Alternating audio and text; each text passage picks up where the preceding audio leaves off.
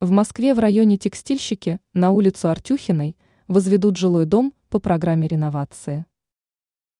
В столице продолжается реализация программы по расселению ветхого и неподлежащего ремонту жилья. С каждым годом география расселения расширяется. В большинстве случаев у горожан есть право выбора, в какой район он может переселиться.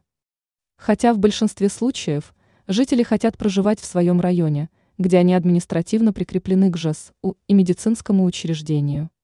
Как информирует агентство «Москва», в текстильщиках уже возвели два жилых дома и заселили, теперь будут строить третий на 103 квартиры. В доме будет предусмотрена подземная парковка на 26 мест.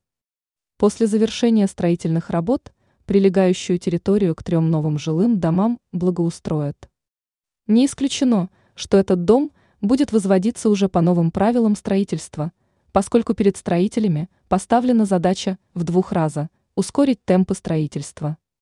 В основном это будет связано с тем, что будет упрощен оборот документов, который затягивает реальное выполнение строительных работ.